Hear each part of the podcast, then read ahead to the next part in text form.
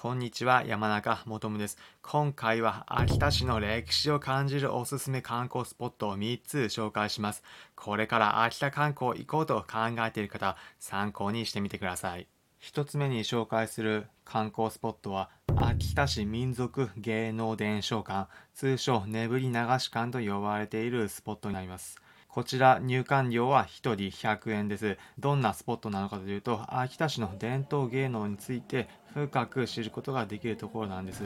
入っていくと、まず最初、関東祭りについての展示を見ることができます。関東祭り、秋田を代表するお祭りで、青森のねぶた祭り、仙台の七夕祭りと並んで、東北三大祭りの一つと呼ばれています。大きく光った関東、とても迫力があります。これら小さなものは実際に手に持つこともできる、体験できる施設でした他にも太鼓を実際に叩けるスペースや秋田市の伝統芸能について映像などを見ながら知ることができるエリアもありました例えるならば秋田版リアル太鼓の達人という感じです続いて紹介するスポットが旧金子家住宅というところですこちら入館料は1人100円です。秋田市で有数の商家だった金子家の住宅。1983年頃までこの建物で実際に商売が営まれていたそうです。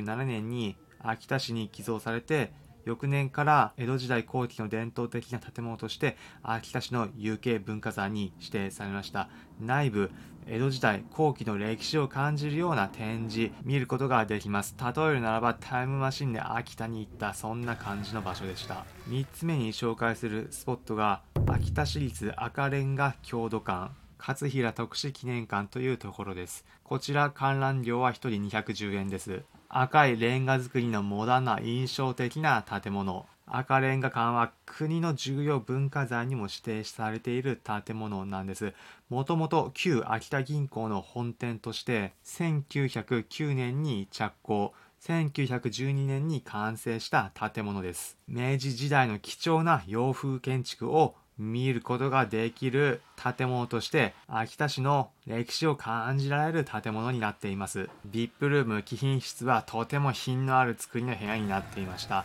今回は秋田市のおすすめ観光スポットを3つ紹介しました。眠り流し館旧金子家住宅赤レンガ郷土館。皆さんも秋田行った際ぜひ歴史スポット巡り秋田旅行楽しんでください。